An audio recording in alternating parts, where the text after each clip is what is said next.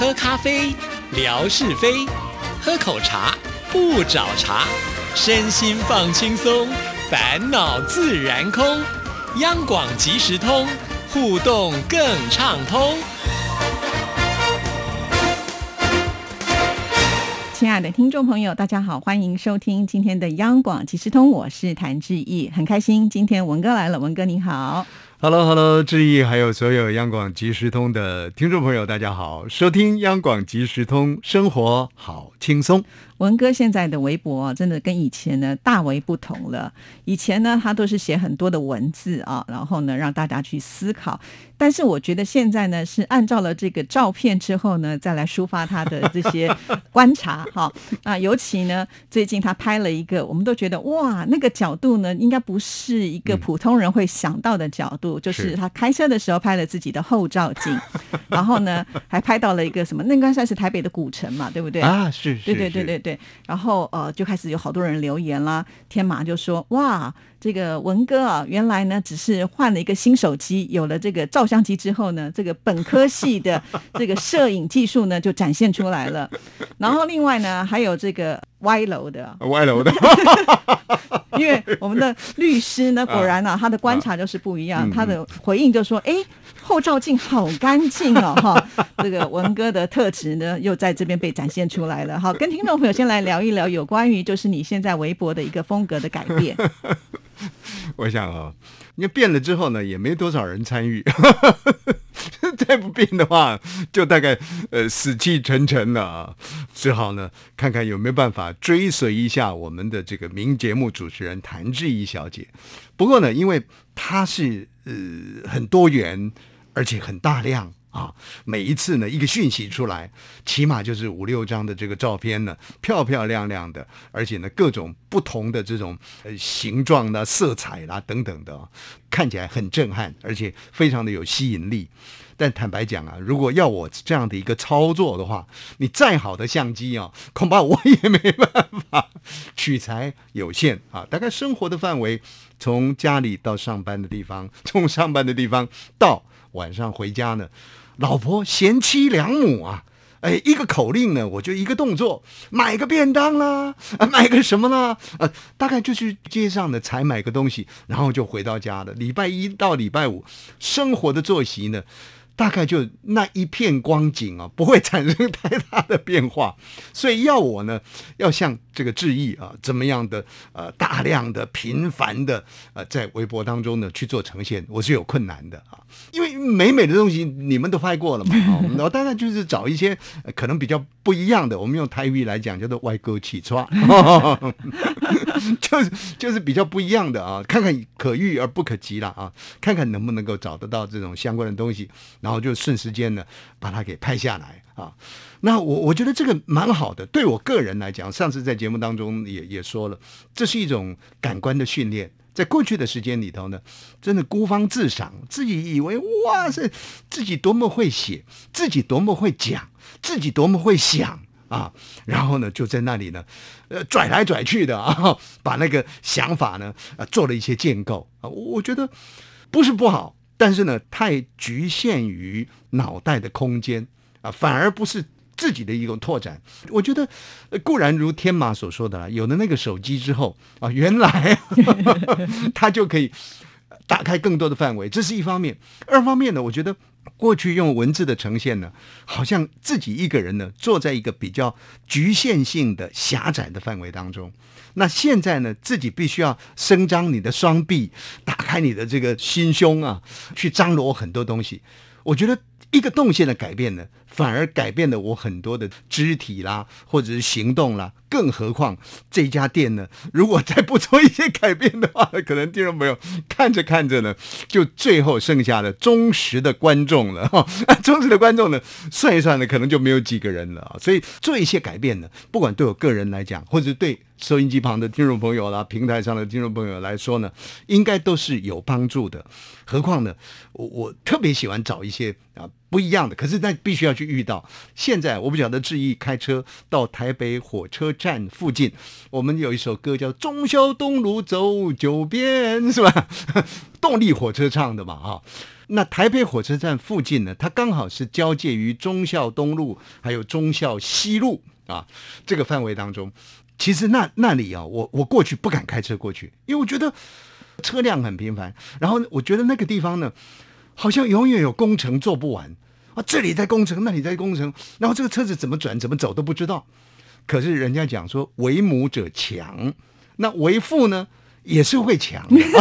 为什么？因为女儿补习，听众朋友呢，您如果到台湾来啊，你要见识一下台湾的这些中学生，或者是呃在职场当中要做专业考试的，他们到补习班去的，大部分都会集中在哪里呢？集中在台北火车站附近的那几条街道上。啊，那这些街道呢，其实地名大家都很熟悉啦，什么汉口街啦，什么开封街南洋街啊，南洋街啦，就是补习街等等的。那个补习街上啊，充满了这个学生。那我的女儿呢，也是芸芸众生的一云，所以，她也在那附近补习。那我就非得要开车到那附近，不管是送他啦，或者是接他啦。啊，刚开始我去探险的时候，真的好害怕，我怕走错路。不过，所幸有这个导航，导航啊，还算是能帮我引导了正确的这个路。那么几次以后呢，对那个环境是熟悉的。所以那一天呢，正巧回答一下我们的大律师啊，我们的梦雅所说的。哎，很奇怪，我我这个创意呀，赵后镜拍了一个古城门，结果你跟我讲说，我我的这个赵后镜擦得很干净。但是呢，律师就是律师，您有慧眼。因为呢，我送我女儿一早出门的时候呢，女儿就跟我讲，她说呢：“爸爸，你这个车子啊有够脏。”所以我再去接他的时候呢，其实我就是车子洗过了啊，所以那个当下呢，照后镜呢是是擦拭过的，是洗过的啊。那很奇怪，那个那个车子呢，就因为因为对那里环境已经熟悉，对台北火车站附近那个那个地方是属于忠孝西路。那个一一个转弯呢，我突然间从那个照后镜往后看，哎呦，我觉得那个那个景致有点震撼到我。哦，原来那个我们熟所熟悉的叫做北门呐，啊，古城门。其实，在台北过去，我们叫做台北城啊。过去呢，说有五个城门，是。可是现在呢，只剩下一个北门这个城门。那这个城门呢，其实是台北的正门。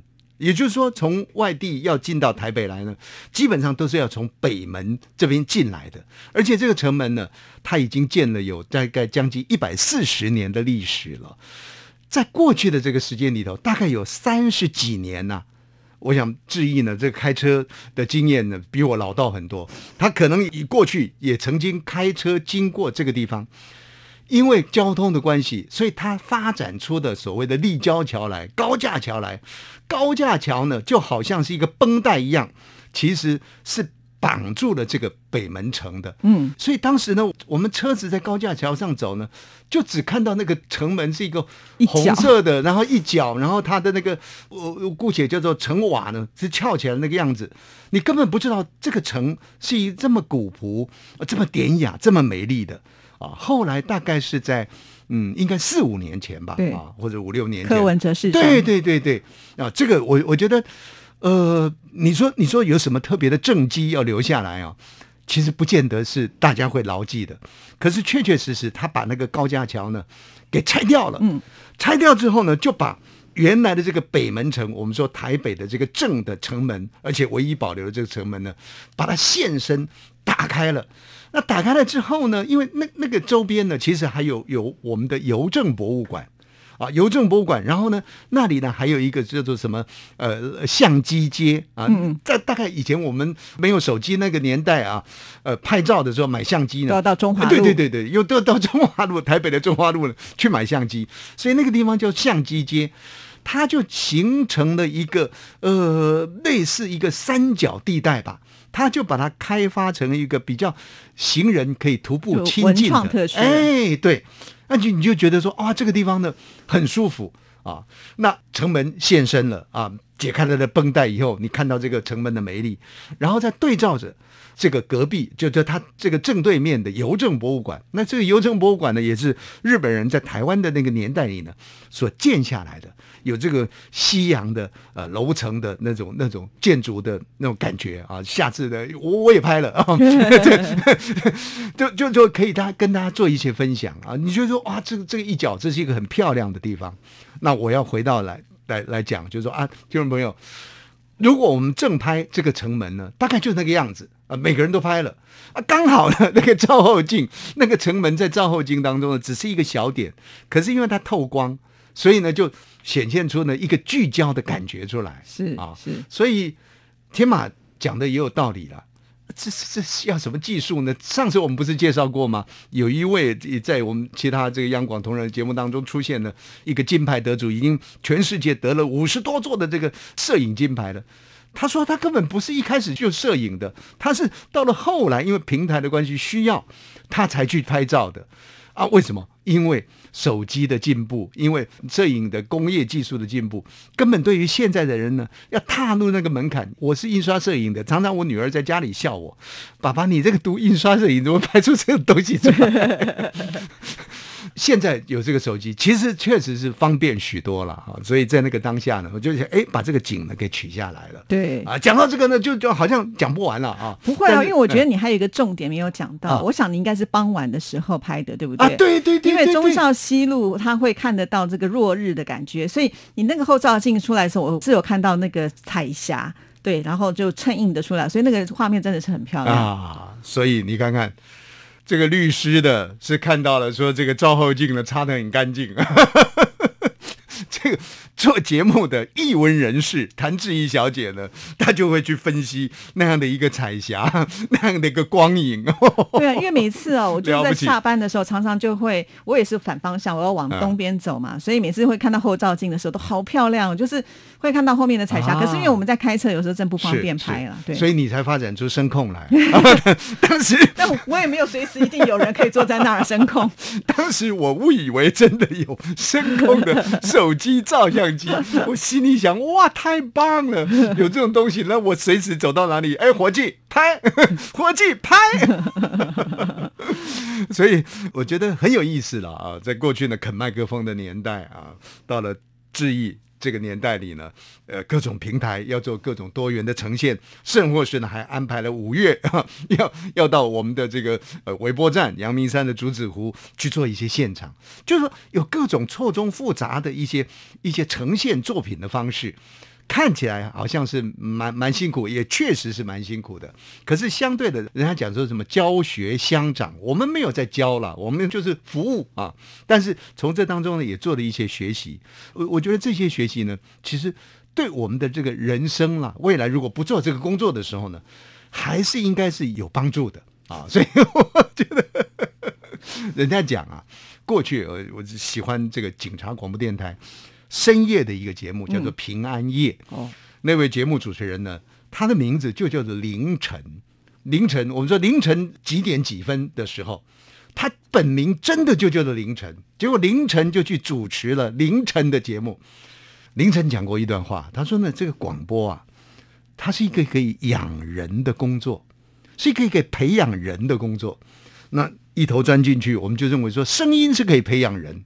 没有错，声音可以培养人，但是我觉得现在多元平台的广播更可以培养出像唐志毅小姐 哎这样的一个多元人才来。其实我觉得真的蛮辛苦的啦，不像过去唱歌一样，铁钉派站在那里就可以了。那现在歌手要会唱歌，还会展现才艺，做节目的也是一样啊，不但会说。而且呢，还要会拍啊，还要会现场的及时呈现，还要当孤灯下的时候呢，包礼物送给听众朋友，对，很辛苦啊。